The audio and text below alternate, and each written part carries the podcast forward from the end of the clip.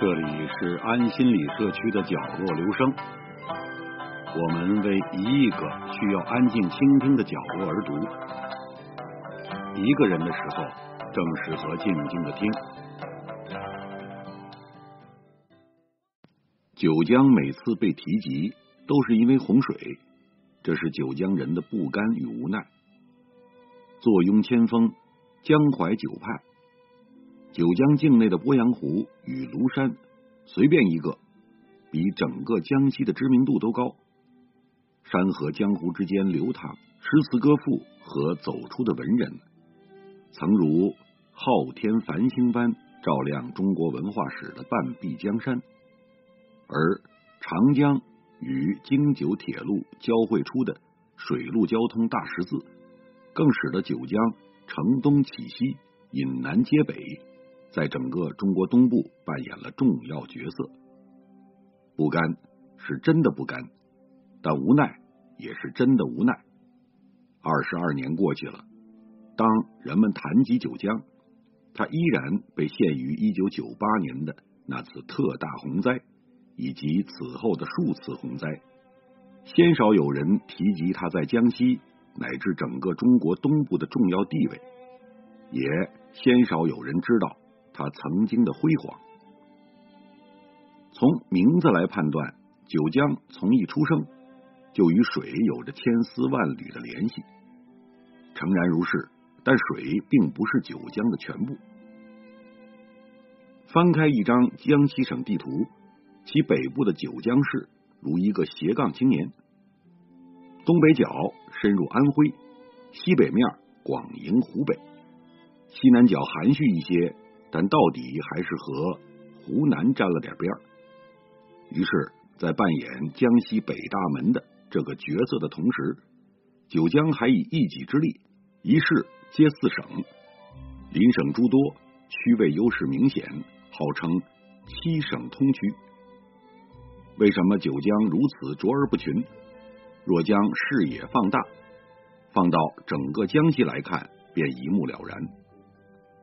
江西三面环山，东有武夷山脉，西有罗霄山脉，南有大庾岭九连山，唯独北面的鄱阳湖平原平坦开阔，河湖交织，像是上苍留给江西的一个出口，而九江就在这个出口上，毫不客气的将大江大湖尽揽入怀，山岭平原左拥右抱。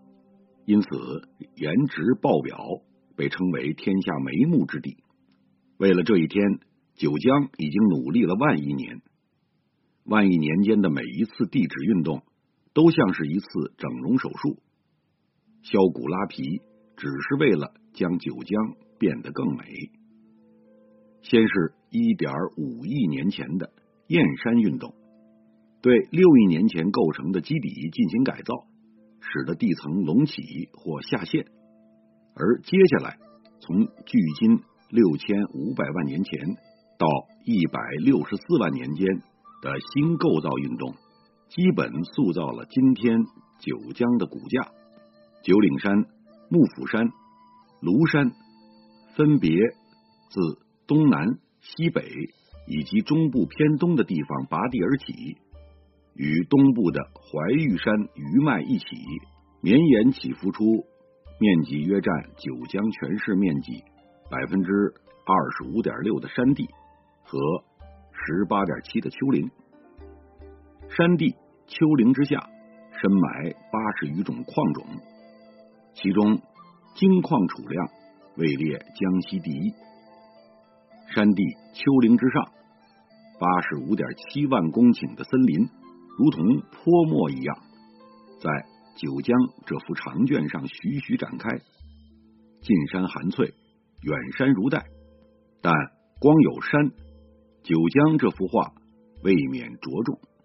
于是长江奔腾而来，过境一百五十一千米，修河水系、鄱阳河水系等，将全市百分之七十八的河流送入鄱阳湖的同时。也为九江争取到这个中国第一大淡水湖百分之七十的水域面积。除上述江湖河之外，九江还收纳了洞庭湖水系与富水的众多支流，大大小小三百五十多条河流，又在九江境内汇集出诸多湖泊。六点六七平方千米以上的大型湖泊，九江有十个；零点六七平方千米以上的中型湖泊，九江有三十一个。一九七五年，九江人又修起一座长五百九十点七米、高六十二米的大坝，拦住修河流域百分之六十三点五的水。形成九江境内最大的人工湖——拓林水库。因为这座水库在庐山以西，又被称为庐山西海。至此，九江市内水域面积达三千三百零一点三三平方千米，约等于上海总面积的一半。密集的水网，丰富的水量，使得九江名至实归。九江。众水汇集之地也。水是上苍打在九江的一张双面牌。慈眉善目时，水是九江成为鱼米之乡的不竭动力，是九江人安居乐业的保证。凶相毕露时，水是悬在九江头上的达摩克里斯之剑，让九江人辗转反侧，坐卧难安。前些时间，鄱阳湖水位漫过一九九八年洪水位十三厘米，让全国人民为鄱阳湖流域的江西诸城揪心起伏。若稍有差池，长江与鄱阳湖交汇处的九江必首当其冲。这种担忧是完全合理的，毕竟九江曾经饱受水患困扰。据九江市志记载，自唐元和二年，也就是公元八零七年以来，有文献记载的洪灾，九江就遭遇了一百九十四次。夹在洪灾之间的，还有一百二十二次全景皆枯、赤地千里的旱灾。水灾并不是九江唯一需要面对的自然灾害，大部分时间。水是造福九江的，而且持续不断的造福。长江与鄱阳湖冲击而成的沿江沿湖平原，土壤肥沃，水源充足。早在一万两千年前，鄱阳湖地区就开始种植水稻。东汉末年时，这一区域的农业已形成一定规模。唐宋以后。大量南迁的北方人口，更加促进了九江地区的农业和经济发展。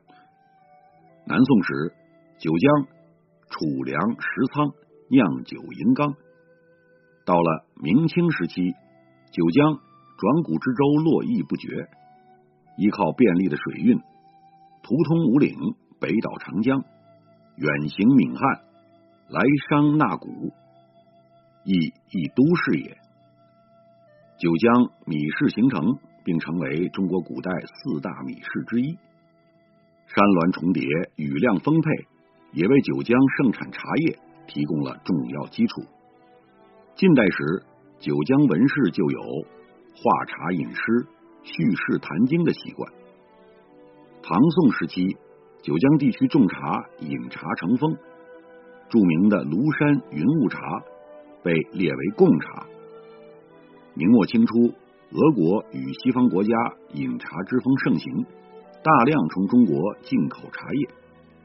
九江依靠皖南、赣中等盛产茶叶之地，遂发展为中国古代三大茶市之一。米市、茶市两手抓，九江很快就在江西各部中胜出，富庶一方。这种盛况一直从宋代。持续到清末，水为九江带来经济的富庶，也为九江带来了文化的繁荣。东晋时，不为五斗米折腰的陶渊明辞掉彭泽县令的官儿，乘一叶扁舟从鄱阳湖回到庐山脚下的故乡，开创了田园诗派。南北朝时，山水诗鼻祖谢灵运在鄱阳湖上写下其代表作，九江成为山水诗的策源地之一。唐代时，诗仙李白为庐山上的瀑布留下“飞流直下三千尺，疑似银河落九天”的绝句，而浔阳江头夜送客的白居易则留下了传世长诗《琵琶行》。宋代时，九江文化气息更浓，培养出与千古第一文人苏轼并称“苏黄”的黄庭坚。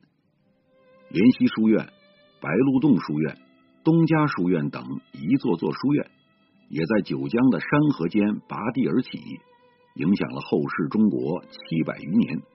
为整个中国的文化繁荣与传承做出了重要贡献。水一点点塑造了九江，让这个江西北部的城市在中国东部乃至整个中国的版图上越来越重要。一三六三年农历七月，朱元璋与号称有巨舰百余艘的陈友谅在鄱阳湖上大战月余时间，一把大火烧了。陈友谅数百艘战船，致使陈的兵力损伤过半。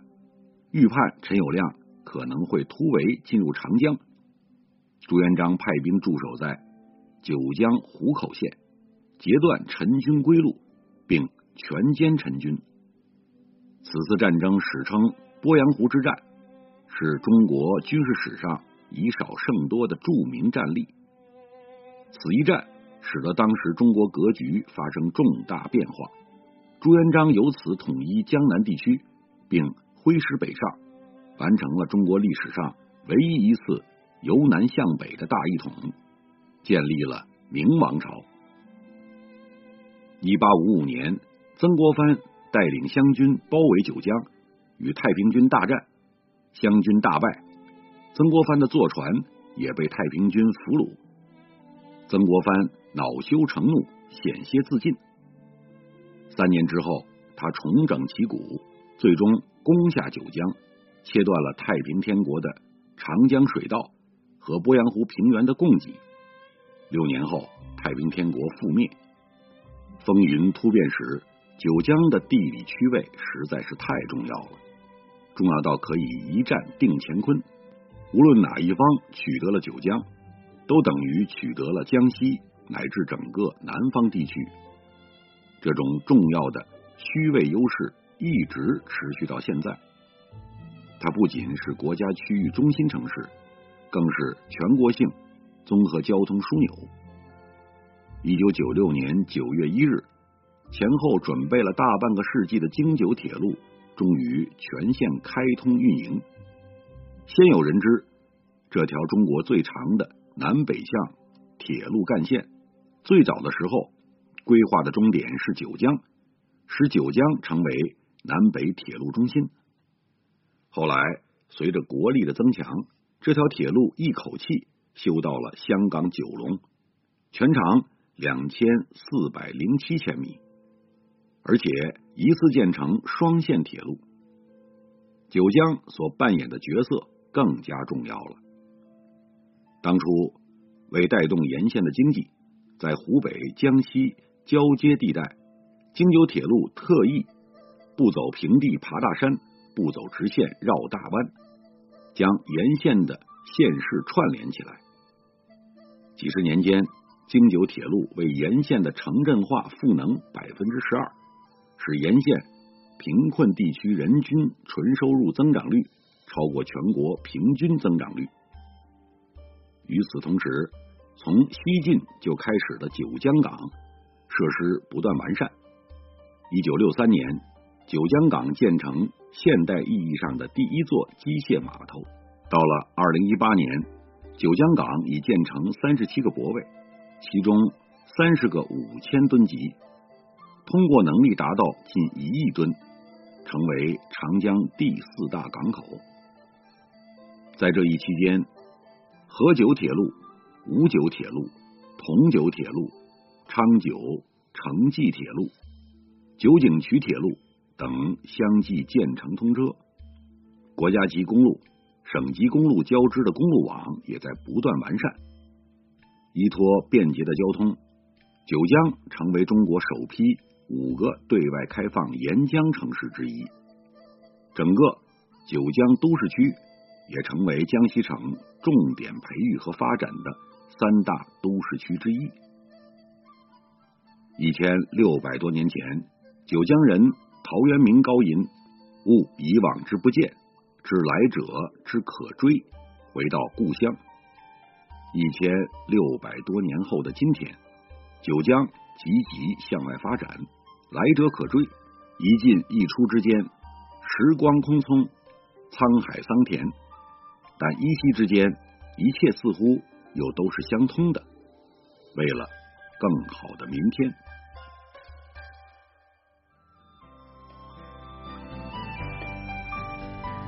以上为您朗读的是选自公众号“中国国家地理地道风物”上的一篇文章。谢谢来自每个角落的慧心倾听，请记住这里。我们在一起呢，咱们天天见。